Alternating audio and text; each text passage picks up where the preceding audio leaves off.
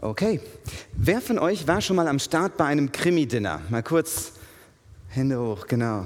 Wow, einige. Ja, sowas kann ziemlich lustig sein. Vor einiger Zeit war ich mal mit dabei bei der Familie von meiner Frau und wir haben das gemacht. Es gab super leckeres Essen, mehrere Gänge, sehr gut. Und wir waren irgendwie so ein Mafia-Clan mit ganz komischen Familienintrigen und Familiengeheimnissen und so. Und alle wollten natürlich herausfinden, wer der Mörder war. Das ist der, der immer lügt. Und das Problem bei mir war, ich habe bis zum Schluss keinen blassen Schimmer gehabt. Ich lag auch mit meinen Vermutungen völlig falsch. Aber ich habe gemerkt, das ist schon ein komisches Gefühl, wenn man den ganzen Abend mit jemandem verbringt und zusammen isst und man weiß, einer hier ist fake. Und ich weiß nicht wer. Einem hier kann ich nicht trauen und ich weiß nicht wer. Der Autor Johannes, der Evangelist, der will uns heute mitnehmen. Mitnehmen zu einem Dinner, das zu einem Krimi-Dinner wurde. Zu einem echten, wo er mit dabei war. Und es war kein Spiel, es war all real. Und er ist nicht nur mit dabei, sondern er schreibt auch darüber, also sind wir sozusagen mit ihm zusammen in diesem Raum und er flüstert uns manchmal Dinge zu, gibt uns Infos noch mit, damit wir checken, was da läuft. Er kommentiert das, was da passiert. Und spoilert so ein bisschen auch für uns. Und wir steigen jetzt ein in Johannes Kapitel 13. Das Setting ist folgendes. Draußen wird es dunkel und in einem Haus, in einem Oberraum, brennen Öllampen. Und da ist Jesus an einem niedrigen Tisch Drumherum sind seine zwölf besten Freunde, die zwölf Apostel. Und wir sehen ihn, wie er von Apostel zu Apostel geht und ihnen die Füße wäscht. Das war der Satt letzte Woche. Und dann hören wir, weil wir ja dabei sind jetzt, wir hören, wie Jesus zu Petrus sagt, ihr seid alle rein, also sauber. Und dann mit etwas heiserer Stimme, aber nicht alle. Und die Jünger gehen gar nicht darauf ein, die verstehen gar nicht, was da jetzt läuft. Aber wir drehen uns zu Johannes und fragen, was war das gerade? Und Johannes zischt uns zu, hey, er kennt seinen Verräter. Deswegen sagt er, ihr seid nicht alle rein. Und dann kommt in Vers 18 folgende Aussage. Er redet über sie und dann sagt er, ich rede nicht von euch allen. Ich kenne ja die, die ich erwählt habe. Aber was die Schrift sagt, muss sich erfüllen. Der, der mein Brot isst, tritt nach mir. Ich sage euch das schon jetzt, bevor es eintrifft, damit ihr dann, wenn es geschieht, nicht daran irre werdet, dass ich wirklich der bin, der ich bin, nämlich der versprochene Messias. Es gibt also eine alte Prophetie, dass der Messias verraten wird durch einen engen Freund, und hier und jetzt erfüllt sich diese alte Prophetie. Der mein Brot ist, das bedeutet ein enger Vertrauter, er tritt mich mit Füßen. Das heißt, er verachtet mich, er tritt mich weg. Und Jesus stellt klar, ich kenne ihn. Ich weiß, was hier läuft. Ich kenne ihn. Und ab jetzt nimmt das Krimi-Dinner Fahrt auf. Und achtet mal darauf, wenn wir jetzt den Text lesen. Auf der einen Seite zeigt Johannes, Jesus ist hier und er weiß alles. Er ist voll im Bilde. Und auf der anderen Seite sind die Jünger und die checken gar nichts. Vers 21. Nach diesen Worten sagte Jesus im Innersten erschüttert, ja, ich versichere euch, einer von euch wird mich ausliefern. Das heißt, es macht ihn richtig, richtig traurig. Es nimmt ihn volle Wucht mit. Warum? Naja, Judas ist sein Freund. Er hat ihn lieb. Die Jünger blickten sich ratlos an und konnten sich nicht denken, wen er meinte. Also natürlich Judas, der, der wusste es. Die kapieren es nicht. Merkt ihr, es ist nicht so, dass sie sich denken, ah ja, der Judas, der hat immer schon so gruselig geguckt. Das ist so ein gruseliger Typ gewesen. Bestimmt meint er den. Überhaupt nicht. Sie hätten es niemandem zugetraut. Sie schauen sich gegenseitig in die Gesichter und denken sich, what? Und dann heißt es, einer von ihnen hatte einen Platz direkt neben Jesus. Es war der, den Jesus besonders lieb hatte. Damit ist Johannes gemeint. Diesem Jünger gab Petrus einen Wink, er solle fragen, von wem er reden würde. Da lehnte sich der Jünger etwas zu Jesus zurück und fragte, Herr, wer ist es? Wörtlich steht hier, der, der an der Brust Jesu lag und er lehnte sich an die Brust Jesu. Das klingt ein bisschen strange, ist aber ganz schnell erklärt. Die haben damals an flachen Tischen gegessen und haben gelegen auf Polstern. Das heißt, sie haben sich hingelegt und haben sich mit dem linken Arm abgestützt und konnten mit dem rechten hingreifen und essen und konnten so schön angenehm plaudern. Und hier liegt also Jesus und das ist seine Brustseite. Und ein Stück weiter an der Brustseite ist Johannes. Und Johannes schaut jetzt und er trifft mit seinem Blick Petrus und Petrus schaut ihn an und Petrus winkt ihm heimlich und sagt, frag mal nach. Und Johannes lehnt sich zurück und flüstert Jesus zu, wer ist es? Und wir fragen uns, warum ist dieses Detail mit der Brust relevant? Und ich glaube erstens, weil äh, der Johannes deutlich machen will, was ich euch hier sage, ist ein Augenzeugenbericht. Ich war direkt dran. Und das Zweite, das, was Jesus hier sagt und was Johannes zu ihm sagt, das kriegen nur die beiden mit. Er ist direkt an der Brust und kann ihm was ins Ohr flüstern und er kann ihm was ins Ohr flüstern. Das müssen wir wissen, sonst macht der Rest des Textes keinen Sinn. Das ist jetzt etwas, was nur die beiden mitbekommen. Und das sehen wir jetzt, was dann passiert, Vers 26. Jesus sagt also zu Johannes, ich werde ein Stück Brot in die Schüssel tauchen, erwiderte Jesus, und es demjenigen geben. Er nahm ein Stück von dem Fladenbrot, tauchte es in die Schüssel und gab es Judas, dem Sohn von Simon Iskariot. Warum dieses Zeichen mit dem Brot? Erstens, das ist die Erfüllung von der Verheißung. Der mein Brot ist, mein Brot, der tritt mich mit Füßen. Und zweitens, es ist ein geheimes Zeichen, damit nur Johannes es mitbekommt und der Rest nicht. Wir sehen es auch gleich, die, die wissen es immer noch nicht. Warum? Na, vermutlich, vermutlich weil die Jünger sonst dem Judas eins über die Rübe gezogen hätten, den unschädlich gemacht. Immerhin will er ihren Messias ausliefern, damit sein Leben riskieren oder gefährden und auch ihr eigenes Leben gefährden. Aber Jesus weiß, nein, es ist der Moment gekommen. Und ich will den Verräter hier nicht bloßstellen, ich will ihn laufen lassen. Jetzt ist der Zeitpunkt. Und deswegen vertraut er sich nur dem Johannes an, damit Johannes weiß, Jesus wusste die ganze Zeit genau Bescheid. Als Judas das Brotstück genommen hatte, fuhr der Satan in ihn und nahm ihn in Besitz. Und Jesus sagte zu ihm, zu wem? Judas oder Satan? Ich glaube, grammatikalisch verwischen hier die Grenzen. Beeile dich und tue, was du tun willst. Keiner von denen, die mit zu Tisch lagen, verstand, weshalb er das zu ihm gesagt hatte. Das heißt, keiner von denen, die da waren, hat Judas irgendwas angesehen.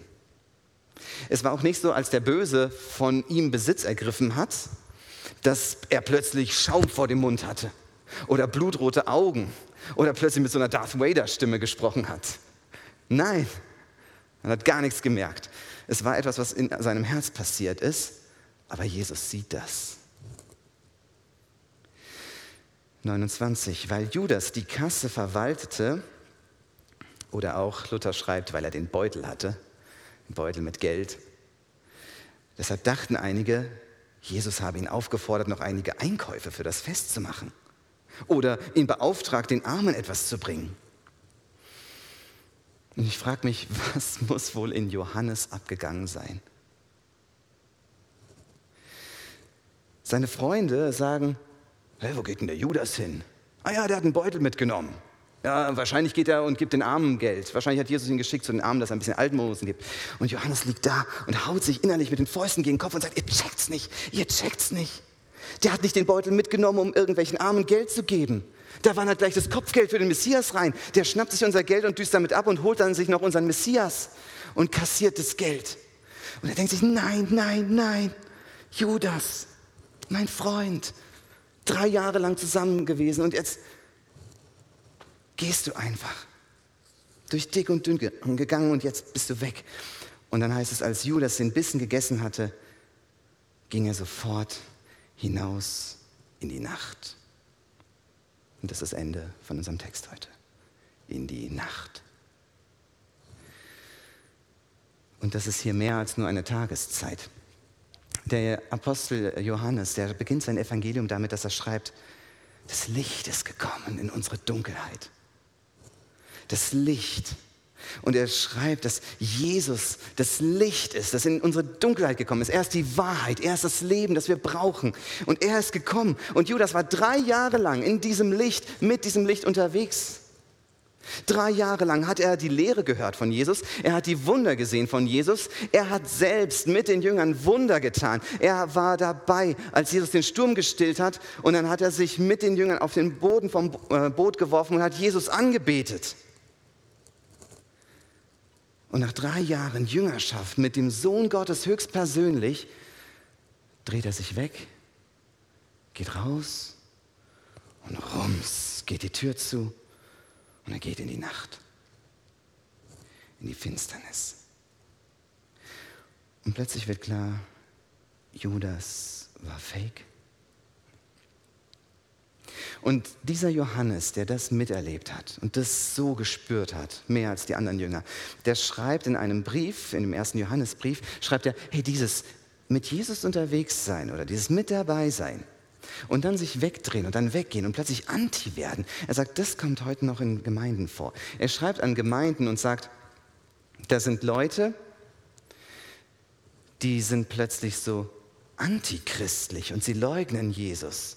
Und er sagt in 1. Johannes 2, Vers 19, da sagt er, sie, diese Leute, sind von uns weggegangen, aber sie waren nicht von uns. Denn wenn sie von uns gewesen wären, dann wären sie bei uns geblieben.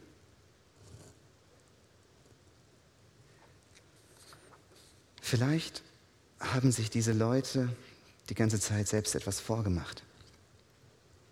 Und Judas ist so das krasse Beispiel dafür, das fromm unterwegs sein, mit dabei sein, ist kein Beweis, dass ich wiedergeboren bin. Jede Woche beim Satz sein, ist kein Beweis, dass ich wiedergeboren bin. Beim Singen besonders hoch die Hände zu heben, ist kein Beweis dafür, dass ich wiedergeboren bin. Ich war ähm, 17, als ich das erste Mal das so close erlebt habe, als ein Freund von mir gesagt hat, ich gehe raus aus der Gemeinde und von Jesus und dem Ganzen möchte ich nichts mehr wissen. Und es hat mich so umgehauen. Wir waren zusammen in der Kinderstunde, zusammen Teenkreis, zusammen Jugendstunde. Er hat Andachten vorbereitet. Und dann plötzlich dreht er sich weg und geht. Und ich dachte mir, warum? Es war so schmerzhaft. Und seitdem habe ich das immer wieder mal erlebt. Und das ist jedes Mal traurig. Und in diesem Text steht es ja auch, das war ja der Anfang von unserem Text, Jesus ist im Innersten erschüttert. Auch Jesus sieht das und es ist traurig. Er leidet darunter. Oder es gibt christliche Promis, die plötzlich aussteigen ne, und dann sagen, das mit Jesus, das war nichts.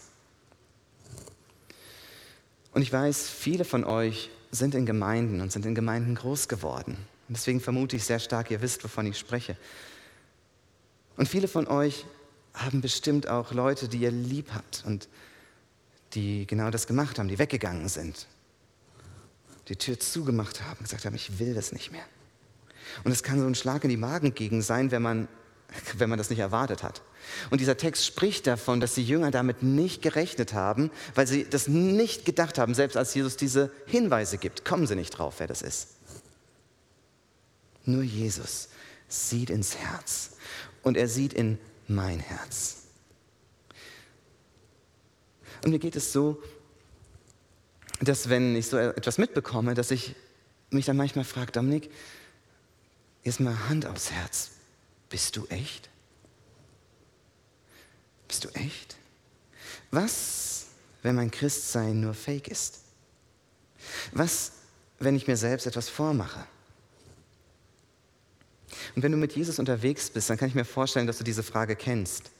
Dass man sich fragt, bin ich echt? Oder, oder ist es halt alles nur so anerzogen? Schwimme ich mit der Masse mit Richtung Jesus oder würde ich diesen Kurs Jesus auch halten, wenn die Masse in irgendeine andere Richtung dümpelt? Bin ich echt? Und dieser Text über Judas ist so scary, weil er ja drei Jahre lang mit Jesus Christus höchstpersönlich unterwegs war und sich dann so krass noch von ihm wegdreht, dass er ihn sogar verkauft. Ich meine, wenn das schon so war, wie viel mehr kann das heutzutage passieren? Wie viel mehr? Was, wenn mein Christsein nur fake ist? Und, und hier fand ich es so hilfreich zu sehen, was bei Judas das Problem war. Das hat mir geholfen. Was lesen wir hier im Bibeltext? Im Bibeltext stand, dass der Satan von ihm Besitz ergreift. Aber das ist nur die letzte Stufe der Eskalation. Das ist das Ende vom Lied. Tatsächlich, wenn man das so ein bisschen nachverfolgt, es kommen nur wenige Stellen von Judas, aber da ist so eine Steigerung immer drin im Johannesevangelium. Was war also die erste Stufe? Das erste Mal, dass Judas auftritt und aktiv etwas macht, das ist Johannes Kapitel 12. Und da ist folgende Geschichte. Jesus ist da und da kommt eine Frau und das ist die Maria und sie salbt seine Füße mit einem wahnsinnig teuren Salböl. Das ist wahnsinnig teuer und Judas sitzt daneben, schaut sich das an und dann rollt er mit den Augen und sagt, oh Mann, ey, dieses Öl, das hätte man doch viel teurer, also hätte man doch gut verkaufen können und das Geld an den Armen geben. Was für eine Verschwendung. Und dann kommentiert Johannes, Judas jucken die Armen gar nicht, darum geht es ihm nicht. Da steht, er hat etwas mehr geliebt und das war dieses Geld. Er hatte den Beutel. Er hat das Geld geliebt. Und er hat immer wieder dieses Geld verwaltet und diesen Beutel mit dem Geld hat er richtig lieb gehabt. Und Johannes schreibt da, von ihm, in, in seinem Herzen war er ein Dieb. Ich glaube, das ist so der Punkt. Diese Stufe 1 ist, wer fake ist, der liebt zwar Jesus, aber er liebt etwas anderes noch viel mehr. Es gibt Dinge, die liebt er noch mehr als Jesus. Und ich bin überzeugt, Judas hat Jesus nicht gehasst oder verabscheut. Diese ganzen drei Jahre über fand er ihn mega. Aber es gab etwas in seinem Leben, das hat er noch, noch mehr geliebt. Und, und das war dieses Geld. Reich werden, reich werden. Das wollte er. Und etwas Ähnliches habe ich bei den Leuten erlebt, die sich eben von Jesus dann irgendwann mal weggedreht haben. Sie haben Jesus nicht plötzlich gehasst oder verabscheut. Nö, das war nicht das, die Sache. Sondern irgendwann wurde deutlich, sie haben irgendwas anderes einfach wichtiger gefunden. Irgendwas anderes ist einfach wertvoller, besser, attraktiver. Das, ist einfach, das zieht einfach mehr. Zum Beispiel die Freundin, mit der sie halt zusammenleben wollen. Oder Kumpels, die sie halt einfach davon abgehalten haben, denen halt andere Dinge wichtig waren oder Erotik oder Sport oder einfach nur das Zocken. Es, es, können so viele verschiedene Dinge sein. Und wenn man dann diese Person fragen würde, hey, was ist wichtiger im Leben, Zocken oder Jesus, dann würden sie vielleicht sogar sagen, hey, Jesus ist wichtiger. Aber ihr Leben erzählt etwas ganz anderes.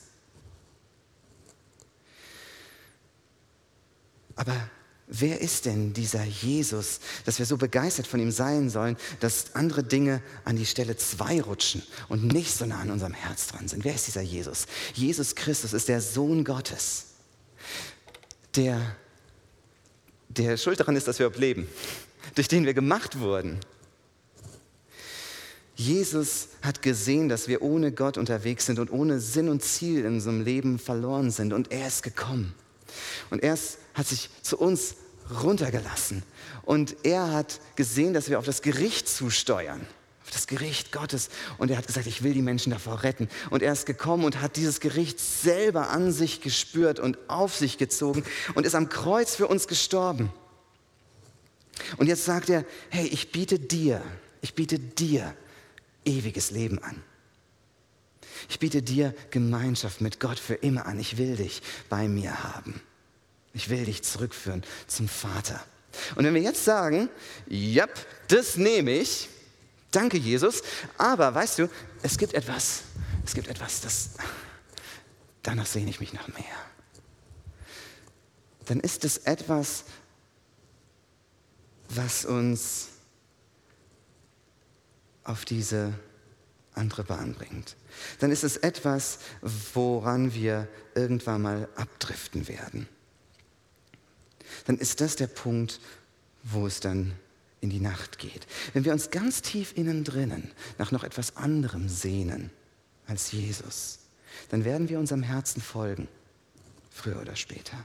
Und das sehen wir bei Judas. Er hat Geld geliebt und es heißt von ihm in Kapitel 12, Vers 6, und er hat immer wieder mal was von den Münzen eingesteckt in seinen Beutel. Von den Münzen, die eigentlich den ganzen Aposteln gehört haben. Er hatte das so eine dumme Angewohnheit. Das waren die Symptome, die sich bald gezeigt haben. Und irgendwann haben ihm diese einzelnen Münzen nicht mehr gereicht. Und er sagte, ich will, ich will diese 30, 30 Silberlinge, ich will die alle. Und er hat sie genommen und einkassiert und gesagt, ich will die alle, ich will die alle haben. Und hat dafür dann eben Jesus fahren gelassen. Ich will die. Ich will reich werden. Und dann war Jesus übertrumpft. Bei Judas waren die ersten Symptome, dass er eben Geld einkassiert hat und dass er kein Problem damit hatte und so getan hat, als wäre nichts. So getan hat, als wäre nichts, weil niemand was davon mitbekommen hat. Und vielleicht hast du blöde Gewohnheiten, bei denen du weißt, das ist Sünde, ich weiß es. Aber es ist mir so wichtig geworden und ich will nicht so viel drüber nachdenken, ich will es einfach machen. Weil es mir so wichtig geworden ist. Es ist etwas, vielleicht ist es nicht Geld, aber vielleicht ist es etwas, was du in deiner Hand hältst und sagst, es ist mir einfach wichtig geworden. Und du merkst, es ist in Konkurrenz zu dieser Liebe zu Jesus, aber du willst nicht so viel drüber nachdenken, weil es einfach so schön ist. Und deswegen will ich dir heute einfach zusprechen. Sag, ich gehe diesen Judasweg nicht weiter. Ich gehe diesen Judasweg nicht weiter. Weißt, es gab diesen Moment auch im Leben von Judas, dass er irgendwann mal das Geld weggeworfen hat wie Dreck aber da war es für ihn zu spät. Ihr kennt die Geschichte. Und deswegen, die ganze Predigt spitzt sich eigentlich zu auf diese eine Frage, wie sehr liebe ich Jesus Christus? Wie sehr liebe ich Jesus Christus? Man könnte es auch so umschreiben, ist er mein größter Schatz? Ist es, bin ich richtig dankbar dafür, dass er mein Erlöser ist? freue ich mich drauf, ihn einmal zu sehen. Ist mir klar, wohin ich steuern will mit meinem Leben, nämlich in sein Reich, zu ihm. Oder gibt es Dinge, wo ich sagen muss, also wenn ich ganz ehrlich bin, das zieht bei mir mehr. Danach sehne ich mich ganz tief in mehr. Vor vier Wochen kam eine gläubige Person auf mich zu und hat gesagt, Dominik, weißt du was? ähm, ich habe gemerkt, ich bin gar kein Christ. Und ich erstmal so, uff, ähm, äh, okay, ich musste mich erstmal so ein bisschen sammeln, weil damit hatte ich jetzt nicht gerechnet. Und dann habe ich gefragt, okay, äh, woran merkst du das? Wie hast du das festgestellt? Dann hat die Person gesagt, naja, ich bete gar nicht mehr, ich, ich lese nicht in der Bibel, ich merke, eigentlich lebe ich ganz anders und hat dann so ein paar Dinge aufgezählt. Und dann an dieser Stelle war mir es ganz wichtig, nochmal nachzuhaken und nachzufragen, ist das Evangelium, die gute Nachricht, wie wir Christen werden und wie, wie wir Christen sind, ist es klar. Und dann, deswegen habe ich dann gesagt, weißt du, regelmäßig Bibel lesen oder beten, das macht dich nicht zu einem Kind Gottes. Und ich habe das nur so knapp formuliert, ich möchte es hier in ein paar Sätzen mehr sagen nicht diese Leistungen, die wir bringen, machen uns zu Kindern Gottes. Alles, was geleistet werden muss, hat Jesus getan. Es ist für uns bezahlt. Es ist ein Geschenk. Und es ist pure Gnade. Und wir bekommen dieses Geschenk nicht durch unsere krassen Leistungen, sondern durch kindlichen Glauben, dass wir sagen, danke, ich nehme es an. Und als ich das dann eben so gesagt habe, hat die Person richtig gut geantwortet, hat gesagt, ja, ja, das weiß ich. Aber hey, wenn, wenn ich mit Jesus unterwegs bin oder wenn Jesus in mir lebt, dann muss ich das ja auch irgendwo zeigen. Und davon erlebe ich halt nichts und das macht mich fertig. Irgendwie so in, in diesen Worten ungefähr hat er, es, äh, hat er es gesagt. Und dann habe ich gemeint, ja, da hast du recht. Und das ist wirklich ein dramatischer Zustand, den du mir beschreibst. Dann habe ich gesagt, aber was ich rausspüre bei dir, das macht mich zuversichtlich.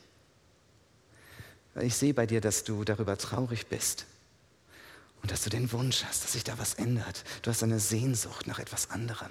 Und weißt du was, das zeigt mir, dass der Heilige Geist bei dir arbeitet und dich nicht in Ruhe lässt, weil sonst wäre dir einfach alles egal. Und das ist so viel wert. Und lass uns da loslegen und vorwärts gehen. Vielleicht geht es dir heute Abend ähnlich und du sehnst dich danach, echt zu sein.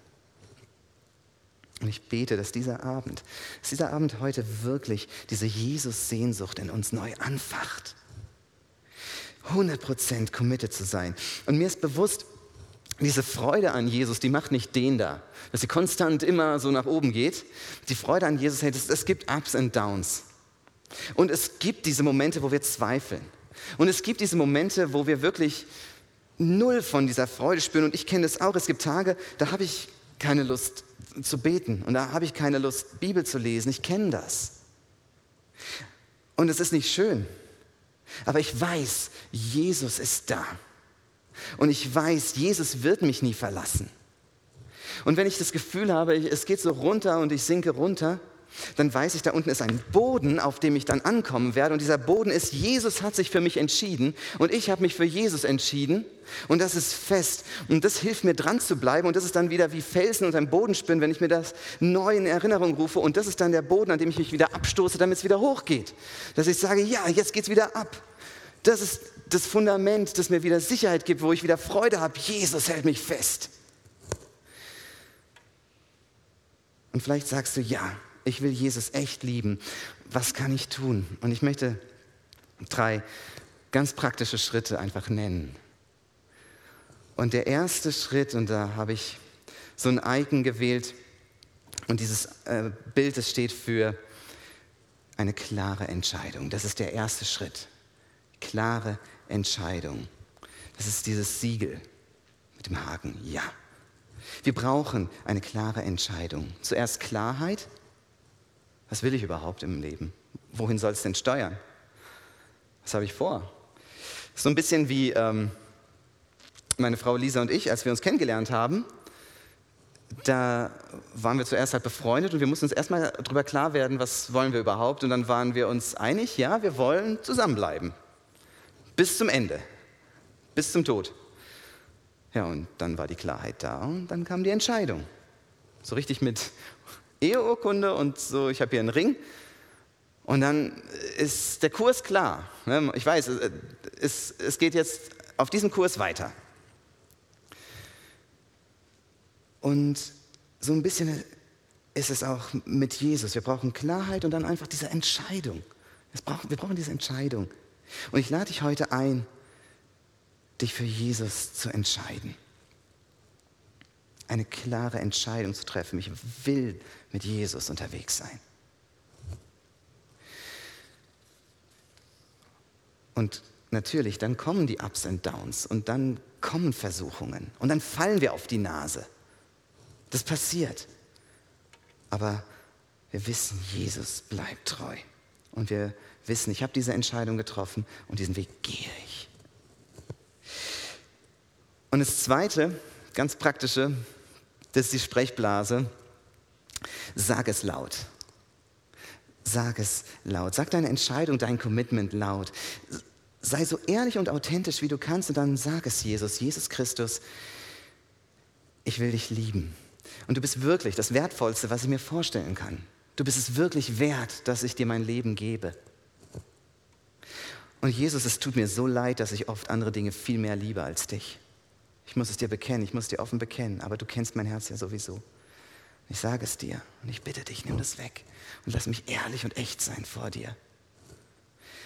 und ich mach dir Mut, sag das laut, mach das im Worship, wenn wir gleich Lieder singen, dass du diese Lieder wirklich von Herzen als Gebet an Jesus richtest. Mach das, wenn du zu Hause bist alleine, mach das gerne mit Mitarbeitern hier. Und es darf ruhig eine gute Gewohnheit werden.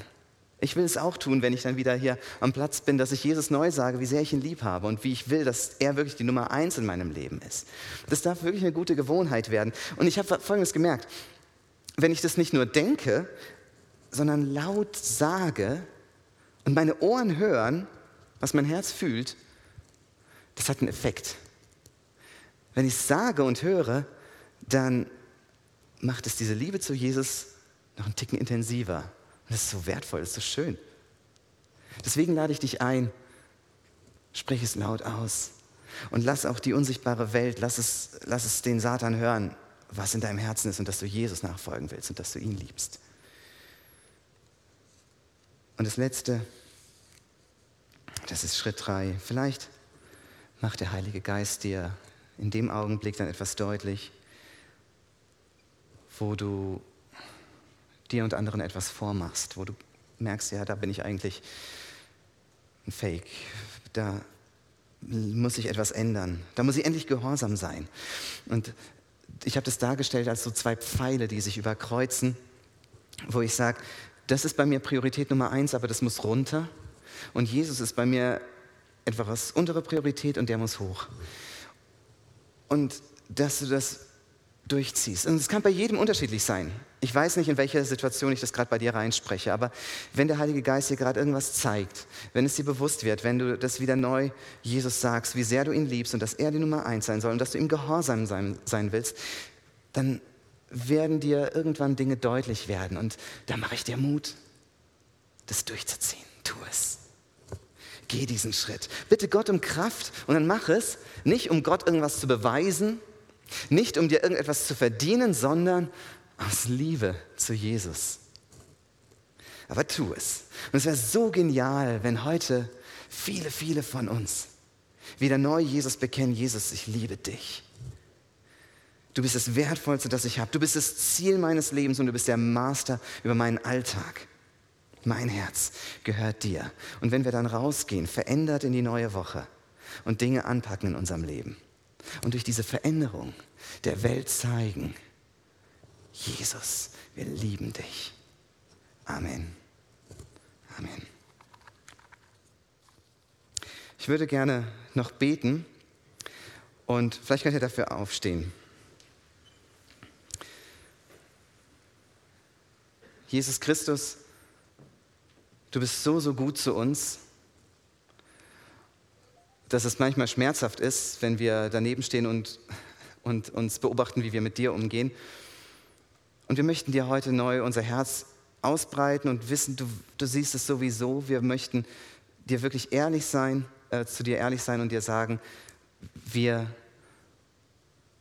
wir möchten mehr von dir. Wir möchten noch mehr begeistert sein von dir. Wir möchten dich mehr lieben. Wir möchten wachsen in dieser Liebe zu dir. Danke dafür, dass du geduldig bist mit uns, dass du treu bist. Und vielleicht ist heute jemand hier, für den ist das alles ganz neu und er hört es zum ersten Mal. Oder sie hört es zum ersten Mal.